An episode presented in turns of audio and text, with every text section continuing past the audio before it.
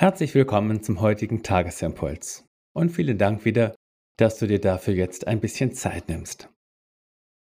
Die Losung des heutigen Tages steht im Psalm 102 und sie lautet, Der Herr wendet sich zum Gebet der Verlassenen und verschmäht ihr Gebet nicht.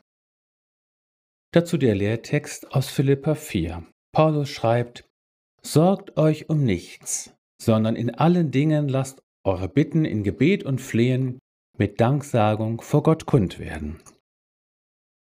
Unser Thema lautet heute sich dem Vater überlassen. Es ist im Leben so wichtig, dass wir uns auf Dinge und Menschen verlassen können. So verlassen wir uns darauf, dass das Gehalt oder die Rente pünktlich auf unserem Konto sind. Wenn jemand uns etwas zusagt und verspricht, dann verlassen wir uns darauf. Verlässlichkeit ist ein hohes Gut. Und worauf wir uns verlassen können, darum machen wir uns auch keine Sorgen mehr. Auf Gott ist Verlass. In dieser Gewissheit wollen diese beiden Bibelworte uns heute stärken. Gott ist ein Hörer des Gebetes und weist kein Gebet zurück. Was auch immer wir vertrauensvoll ihm anbefehlen, bei ihm ist es wirklich in guten Händen. Dabei ist es wichtig, dass wir unsere eigenen Gebete ernst nehmen und auch meinen, was wir sagen, und darauf vertrauen und uns darauf verlassen, dass unser Vater im Himmel sich unserer Anliegen annimmt. Wie und zu welcher Zeit, das können wir dann getrost ihm überlassen. Allein dafür, dass er unser Gebet hört und annimmt und unser Anliegen aufnimmt, dafür können wir dann auch gleich schon anfangen zu danken.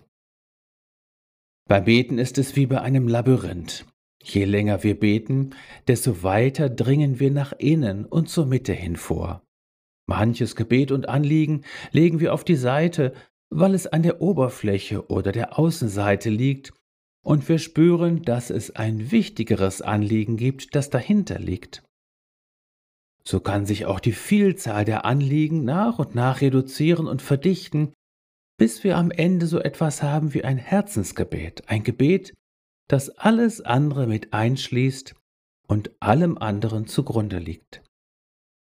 Es sind schlussendlich und möglicherweise auch gar keine Worte mehr, sondern ein Tun, dass wir nämlich unserem Vater alles, einschließlich uns selbst, anvertrauen und in die Hände legen. In Jesus bist du gesegnet und hast du Zugang zum Vater. In Jesus bist du gesegnet mit der festen Gewissheit, dass auf den Vater Verlass ist. In Jesus bist du gesegnet mit dem Geist der Gnade und des Gebetes.